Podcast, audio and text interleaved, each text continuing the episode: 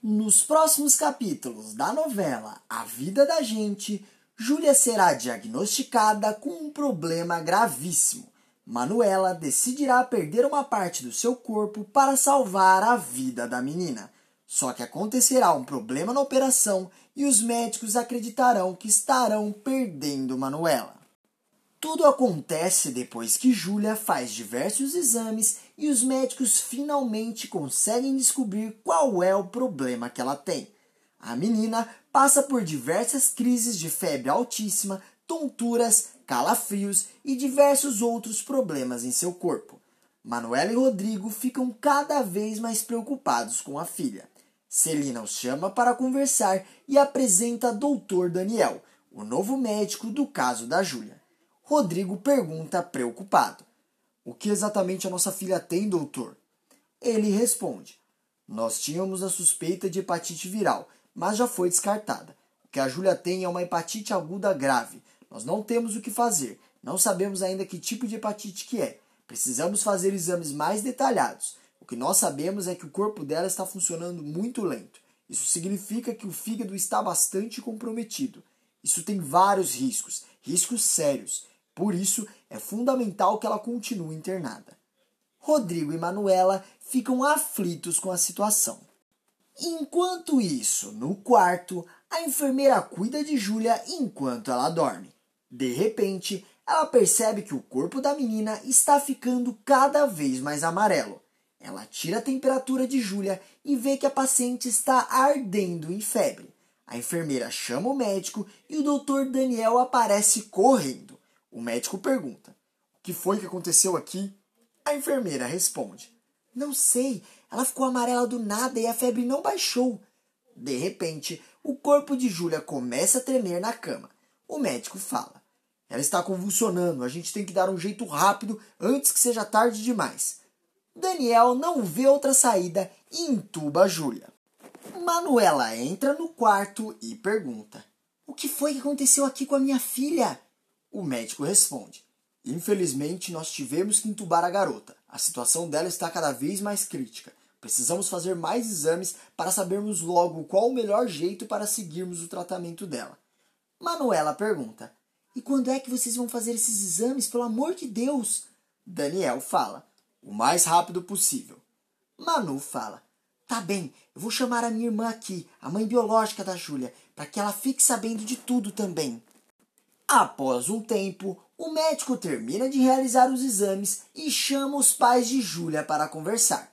Manuela, Rodrigo e Ana se sentam ao redor de uma mesa e Celina fala: Finalmente nós já temos o resultado de todos os exames e o Dr. Daniel vai passar o relatório completo para vocês. O médico fala: Bom, os exames iniciais que realizamos não nos levaram até a causa da hepatite. No entanto, o resto dos exames nos mostraram que a Júlia está tendo uma hepatite fulminante. Ana fica com os olhos arregalados e pergunta: Mas o que isso quer dizer, doutor?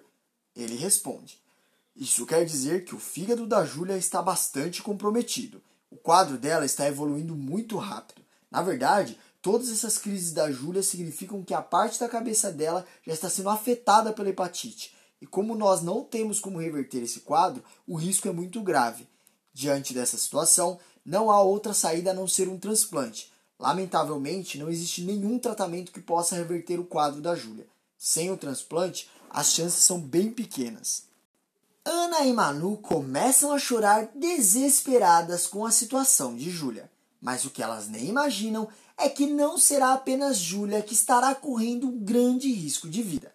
Em instantes, Manuela irá dar a própria vida para salvar a filha de sua irmã, sem pensar nos grandes riscos que irá sofrer pela frente. Na sala do médico, Ana entra em choque ao saber que Júlia irá fazer uma cirurgia de risco. Ela pergunta: Quanto tempo a Júlia terá que esperar para receber esse transplante? O médico diz: A Júlia estará com urgência máxima na fila. Outra opção sem ser a fila de espera é checar se temos algum doador possível dentro da família. Se houver, será a melhor saída para Júlia.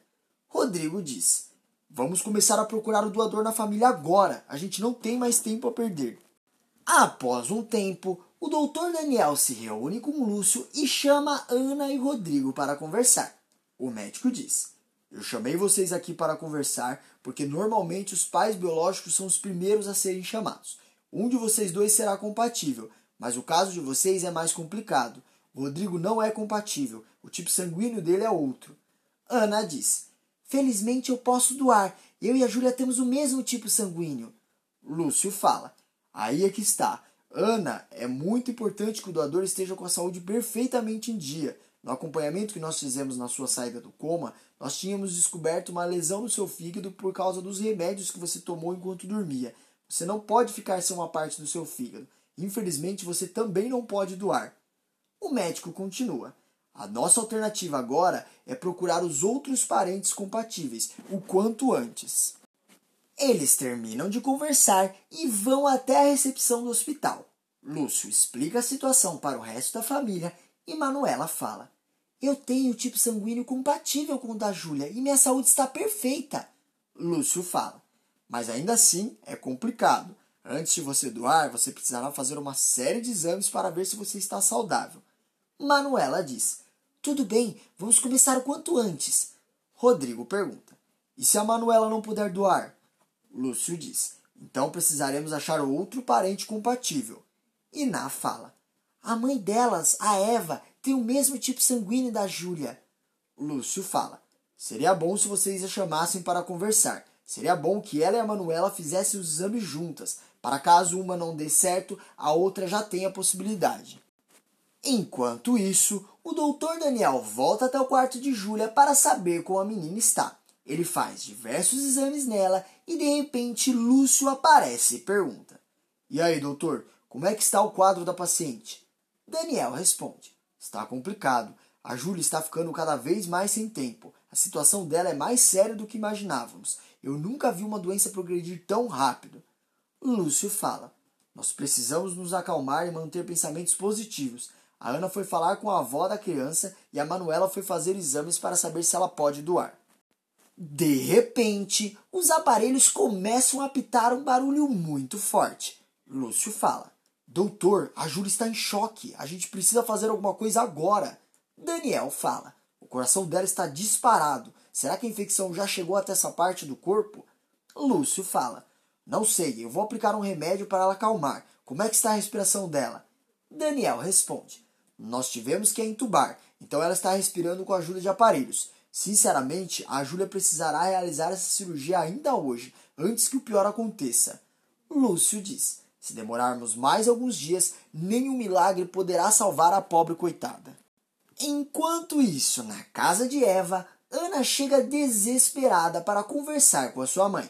Elas se sentam e Ana explica toda a situação de Júlia para sua mãe. Ela diz: A gente está correndo quanto tempo porque essa doença está destruindo o fígado da Júlia os médicos disseram que não existe outra alternativa a não ser um transplante. Eu não posso doar por causa do coma. O Rodrigo também não, porque ele não é compatível. Mas a Manuela pode. Só que os critérios para doar são muito rigorosos. Então eles preferem fazer os exames em dois doadores ao mesmo tempo. Cada segundo para a Júlia vale muito. A avó nos lembrou que você tem o mesmo tipo sanguíneo da Júlia. Por favor, você faria isso por mim? Eva questiona. Você ainda pergunta isso? É claro que eu faria. Por você eu daria o meu coração. Vamos para esse hospital agora. Só vou pegar a minha bolsa e a gente vai imediatamente. Após um tempo, elas chegam no hospital e Eva faz os exames ao lado de Manuela. Depois que os exames terminam, os médicos chamam a família toda para conversar. Celina diz: Finalmente nós conseguimos reunir todos os exames e o Dr. Daniel tem boas notícias. O hepatologista diz: é verdade. De acordo com os exames, tanto a Manuela quanto a Eva estão aptas a doar. Todos comemoram a grande notícia e Eva pergunta: E nesse caso, então, qual das duas será a doadora? Daniel fala: Dona Eva, devido à sua idade, você poderia ter algum problema futuro, fora que a recuperação é mais rápida em pessoas mais jovens. Então, pensando nisso tudo, nós achamos que a Manuela deva ser a doadora. Eva fala: Graças a Deus, o importante é que deu tudo certo. Lúcio fala: Gente, a situação da Júlia está ficando cada vez mais grave. Seria bom se a Manuela fosse se preparar para a cirurgia imediatamente. Antes de continuar contando, se possível, clica no botão de gostei e inscreva-se no canal. Assim, o YouTube te avisa sempre que sair um vídeo novo de A Vida da Gente e te deixa por dentro de todas as novidades da novela. Aproveita e me conta com quem a Júlia deveria considerar como mãe, a Manuela ou a Ana. Deixa seu voto nos comentários e escreva de qual cidade você assiste a novela. Retomando as cenas, alguns segundos se passam e Manuela é internada para realizar a operação. Rodrigo se aproxima dela e pergunta: E aí, preparada para salvar a vida da nossa filha? Manuela responde: Eu sinceramente não sei, Rodrigo. Estou sentindo frio na barriga, uma coisa estranha que eu nunca tinha sentido antes. Acho que isso pode ser algum pressentimento ruim, não sei. Rodrigo fala: É normal a gente ficar nervoso antes de fazer uma cirurgia, mas pode ficar tranquila, vai dar tudo certo e nós vamos estar aqui do outro lado rezando por você. Mas o que Rodrigo não imagina é que Manuela tem razão em estar com medo. O pressentimento ruim que ela está sentindo é apenas um aviso de que algo ruim está próximo de acontecer. Enquanto isso, na recepção, Iná tira as cartas para ver a sorte de Manuela. Laudelino se aproxima e pergunta: E aí, meu bem, conseguiu ver alguma coisa? Iná fica com os olhos cheios de lágrima e responde: eu consegui, e o que eu acabei de ver não foi nada bom. Laudelino pergunta: Mas o que foi que você viu? Tem alguma coisa a ver com a cirurgia? É algo muito grave? Iná diz: Infelizmente sim. Eu não vou falar nada para ninguém ainda, mas a gente precisa rezar urgente pela vida da Manuela. Alguma coisa de muito ruim está pairando a vida dela. Na sala de cirurgia, Manuela é anestesiada e começa a dormir. O Dr. Daniel começa a realizar a cirurgia com diversos enfermeiros para auxiliar.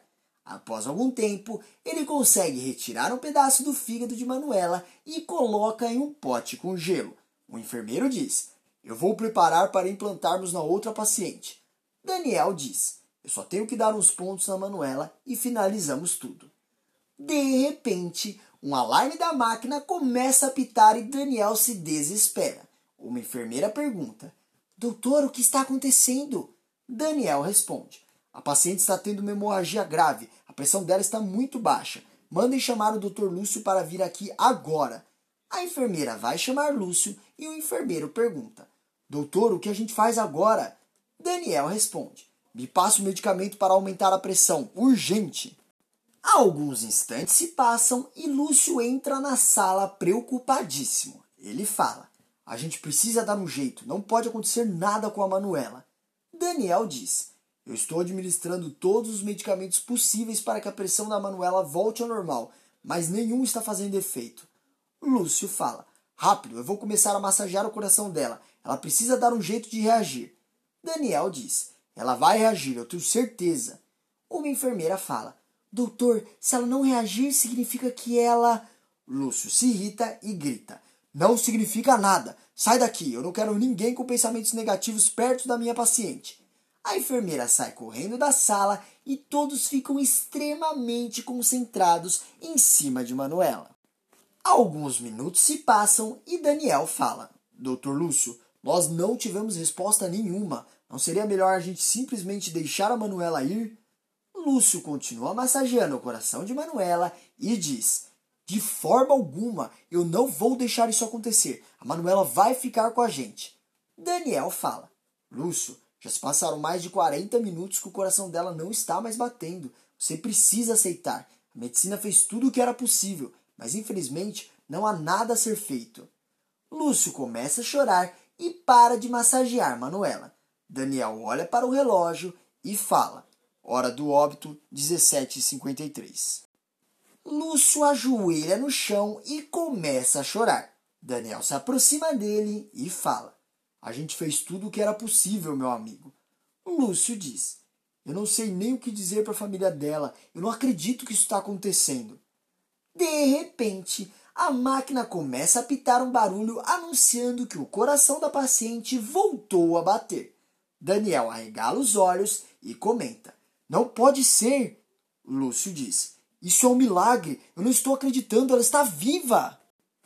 Após um tempo, A cirurgia termina e Manuela acorda no quarto com toda a família em volta dela. A moça pergunta: E a Júlia? Cadê minha filha? Ana abre um sorriso e diz: Ela está descansando em outro quarto. A cirurgia de vocês duas deram certo.